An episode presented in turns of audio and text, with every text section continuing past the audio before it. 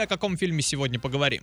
А сегодня обсудим триллер «Вышка», категория 18+. Что тебе известно об этом фильме? А, мало что известно, но знаю, что вроде как две девушки куда-то там залезли, и у них начались проблемы.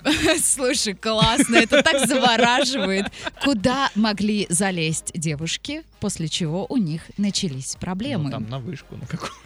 Молодец! На теле вышку. Здесь обычно начинаются проблемы. А, Нет, конечно, нет. Итак, отзывы.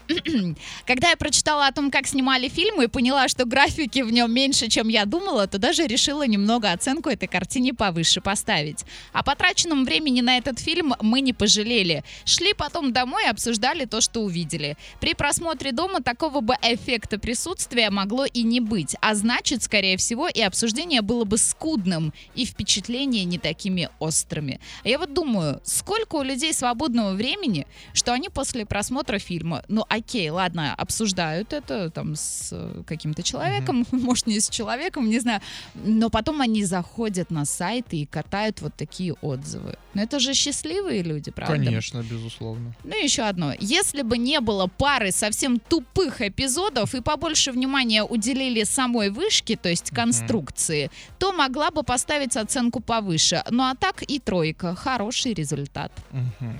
Вполне себе такие противоположные, наверное, мнения, но тем не менее, сходите в кинотеатр «Мир» и составьте свое мнение.